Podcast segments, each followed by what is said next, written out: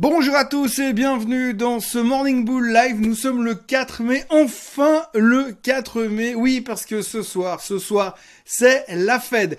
Oui, enfin, on va savoir, le suspense va tomber, on va savoir si monsieur euh, Powell est vraiment au quiche et si vraiment il veut nous faire mal ou est-ce qu'il va rester un petit peu dans euh, ce, cette situation de faucon dans lequel il est depuis un moment ou est-ce que ça va vraiment être pire et que la fin du monde va arriver euh, sur nos épaules encore plus violemment qu'elle est déjà arrivée sur nos épaules depuis le début de l'année. C'est donc ce soir à 20h00 que l'on va savoir ce que la Fed va faire, ce que la Fed va dire et ce que la Fed pense du futur.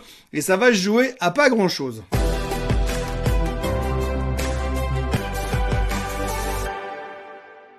Ça va évidemment jouer à pas grand chose puisque l'on sait tous qu'ils vont monter les taux. Ça, c'est une quasi certitude. Alors, on sait que ce sera 0,50 à 89,9%. Les 11% qui restent, c'est un petit peu euh, du suspense parce qu'on a envie de se donner du suspense. Mais on sait qu'il va monter les taux de 0,5%. C'est quasiment une certitude. Ça, c'est clair. Par contre, maintenant, c'est qu'est-ce qui va nous sortir derrière S'il nous dit, bah écoutez, euh, c'est bon, on va continuer comme ça encore les trois prochains meetings, c'est plus ou moins ce qu'on attend. On a déjà plus ou moins discounté le fait qu'en juin, on va s'en reprendre une et qu'en juillet, ça sera pareil. Donc plus ou moins, ce genre de choses, c'est déjà dans les prix. Par contre, s'il arrive avec un discours en disant que Franchement, ils ont aucune visibilité sur l'inflation. Franchement, ils ont très très peur.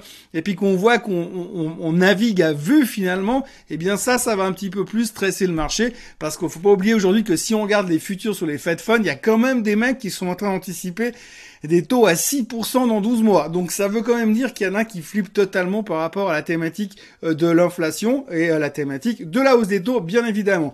Ça, c'est l'autre question qu'il faut se poser aujourd'hui. Cette relation finalement entre le boulot de la Fed et cette capacité de réduire l'inflation va être la chose la plus importante parce que il va falloir faire des frappes chirurgicales, à savoir monter les taux suffisamment pour empêcher l'inflation dans les plus hauts, mais pas trop pour ne pas freiner l'économie non plus. Donc c'est un petit peu le boulot super compliqué dans lequel Monsieur Powell se retrouve aujourd'hui. Euh, il va falloir composer avec. Donc aujourd'hui, on sait que les taux vont monter. Tout ce qui nous apporte, c'est qu'est-ce que Monsieur Powell va bien pouvoir nous dire, et c'est ça qui va décider de la destinée des marchés financiers. Ah oui, parce que alors si on regarde les graphiques, ben on est sur des supports, ça fait deux jours que on essaye de rebondir, mais quand même plus ou moins homéopathiquement, parce qu'on a vu hier le rebond sur les États-Unis, on peut pas dire que c'était super franc. Euh, on a bien essayé de trouver des, des justifications pour remonter mais c'est pas évident et donc on se pose quand même beaucoup de questions et on attend de voir un petit peu dans quelle direction ça va aller. Alors ça veut pas dire que la fête c'est exactement ce qui va se passer, dans quelle direction et comment ils vont faire, mais si on nous esquisse déjà un petit tableau comme ils l'avaient fait au dernier meeting, en nous disant on va faire ça, puis ça, puis ça, quasiment une, espèce de, plan de marche pour les euh, pour les deux prochaines années. Maintenant, s'ils corrigent son plan de marche, ben, son plan de marche, on verra si ils ont toujours une vision ou si vraiment ils sont dans le brouillard en se disant, bah, on verra bien ce que ça va donner parce que quand on regarde euh, les prix, à, les prix à la production, quand on regarde le, CPI qui va d'ailleurs sortir la semaine prochaine, eh bien on voit toujours que cette problématique d'inflation n'est pas réglée. Euh, rappelons aussi au passage que le pétrole est toujours au-dessus des 100 dollars et qu'au-dessus des 100 dollars, c'est toujours un signal de récession à venir, mais aussi d'inflation pour le moment. D'ailleurs, parlons-en brièvement du pétrole. Alors hier, le pétrole, il est passé de 105 à 103. Il y a beaucoup de choses qui tournent autour du pétrole en ce moment. Hein. Donc, il y a toujours cette thématique euh, du boycott des Européens par rapport au pétrole russe. On en parle beaucoup. Mais rien ne se fait. Visiblement, ça a l'air assez compliqué de prendre une décision au niveau de, de l'Union européenne, puisque hier, ils ont commencé à dire on aimerait bien boycotter, mais on veut quand même faire des exceptions, parce qu'il y a deux trois pays qui vont pas vraiment pouvoir se priver euh, du, euh, de, de, payer le pétrole russe, parce que sinon on va se retrouver entre guillemets à poil. Donc du coup, ils aimeraient bien être agressifs, mais pas trop. À côté de ça, vous avez donc hier les Allemands, on a déjà parlé hier dans cette émission, que les Allemands étaient plutôt positifs, plutôt euh, prêts à boycotter parce qu'ils voulaient pas se laisser marcher dessus et qu'ils aimaient pas le chantage. Donc ils étaient prêts à lutter. Par contre, en fin de journée, ils sont revenus Oui, alors nous on est d'accord de boycotter, hein, mais sachez quand même que si jamais on boycotte, ça va quand même être très très compliqué au niveau de l'économie européenne. Donc du coup, euh, c'est un peu les gars qui disent oui, moi je suis prêt à me battre, mais enfin vous savez que si on va se battre, ça va faire bobo quand même. Donc voilà, l'Europe est convaincue qu'ils veulent boycotter, mais euh, ils sont pas non plus euh, monstres convaincus de leur volonté et de leur courage. Hein. C'est plutôt assez timide comme conviction. Donc pour l'instant, on nage au milieu de tout ça et on continue à se poser beaucoup de questions. Ça, c'était un des aspects du pétrole qui fait qu'on sait pas trop s'il faut commencer à courir derrière ou pas. L'autre aspect, c'est la Chine. Alors la Chine, bon, en dehors du fait qu'ils sont fermés depuis trois jours pour les bordels, ça change pas grand-chose parce que fermés ou pas, de toute façon, ils sont confinés. Donc on est dans cette grosse problématique de confinement, ralentissement de l'économie chinoise. Si l'économie chinoise ralentit, eh bien forcément, ils vont moins consommer de pétrole. Si en plus ils sont confinés, ils consomment encore moins de pétrole. Donc du coup, ça aide pas le pétrole à monter beaucoup plus haut. Et puis après, ce soir, comme tous les mercredis soirs, il y a les inventaires. Donc quand on sait plus quoi dire sur le pétrole, on dit oui, mais on fait pas grand-chose parce qu'il y a les inventaires ce soir. Donc en gros, le pétrole est à 103 et des poussières, c'est toujours trop haut, c'est toujours trop cher, ça se retrouve à la pompe, ça a un coût inflationniste, ça a un risque aussi au niveau de la récession interne, mais pour l'instant, on a tellement de facteurs qui viennent tourner là autour, on attend toujours vraiment cette décision officielle, cette communication officielle de la part de l'Europe, mais visiblement, on a de la peine à mettre les à y aller franchement. Après, il y a les chiffres du jour. Alors, on continue à s'occuper des résultats trimestriels. C'est pas évident. Euh, il y a toujours une question d'interprétation. Hein. Rappelez-vous que ce trimestre est vraiment basé sur l'interprétation, pas forcément sur les faits. Et donc, du coup, il y a beaucoup de choses qui se passent. Alors, il y a deux, trois trucs qui se sont passés récemment. Euh, on continue à avoir des trimestriels qui sont globalement toujours un petit peu meilleurs que les attentes. Je parle bien au niveau des résultats. Pas au niveau des guidance. Hein. Ce qu'on sait, c'est que les chiffres sont plus ou moins meilleurs, mais par contre, en fonction de ce que va nous annoncer le CEO, le CFO, enfin le management de la boîte, eh bien derrière, il va y avoir des conséquences. On a vécu ça typiquement sur Chegg, par exemple, qui est une boîte qui fait euh, des cours, entre guillemets, c'est une, une espèce d'université privée. Eh bien, Chegg a annoncé euh, des chiffres qui étaient nettement meilleurs que les attentes en termes de brut. Par contre, derrière, ils ont dit que ça allait être très compliqué parce que comme l'inflation arrive, eh bien, les gens, ils avaient tendance à quand même chercher plus du boulot que de vouloir continuer des études. Donc, du coup, il y avait moins de clients. Donc, patati, patata. Donc, ils ont revu leurs expectations, leur guidance à la baisse. Et le marché a moyennement apprécié. Hein. Donc, généralement, quand on dit moyennement apprécié, c'est 40% de baisse. 40% de baisse sur Chegg, c'était un peu la facture qu'il fallait payer hier. D'ailleurs, on s'est fait un peu le même type de mouvement sur, euh, sur Lyft hier. Alors, Lyft, c'est le concurrent de Uber. Euh, donc ils ont aussi annoncé des chiffres qui étaient plutôt positifs, qui étaient plutôt encourageants, avec un retour des clients, un retour des gens qui reprennent de plus en plus le taxi après la pandémie. Donc ça, c'était plutôt encourageant. Par contre, ils se sont montrés prudents sur le reste de l'année. Alors ça, on n'a pas aimé non plus. Hein. Quand vous dites je suis prudent pour les trois prochains mois parce que je ne sais pas où on va, je n'ai aucune idée. Alors la sanction, c'est dans ta gueule. En gros, euh, Lyft a perdu 30%, quasiment 28% hier soir après la clôture. Et puis au passage, elle a embarqué Uber avec elle parce que se dit oui, mais c'est le même business, donc c'est le même problème. Donc Uber, bam, 10%. Bon, ils ont récupéré un petit peu en, fin de post-séance, mais globalement, on voit que les sanctions sont juste terribles. À côté de ça, on notera aussi que Pfizer a sorti des bons chiffres, le titre rebondissait hier. On notera aussi que AMD, les semi-conducteurs, enfin des bonnes nouvelles dans le secteur des semi-conducteurs. Alors visiblement, la grande crainte qu'on avait sur AMD, c'était surtout sur le ralentissement du business des PC. Alors eux, complètement immunisés. Hein. Première dose, deuxième dose, troisième dose, quatrième dose, sixième dose d'immunisation contre le ralentissement des PC. AMD, est au top de sa forme, le titre prenait 7%. Attention les upgrades, attention les mecs qui vont corriger le tir pour essayer de se dire mais tout va bien de ce côté-là, ces mecs-là sont trop forts.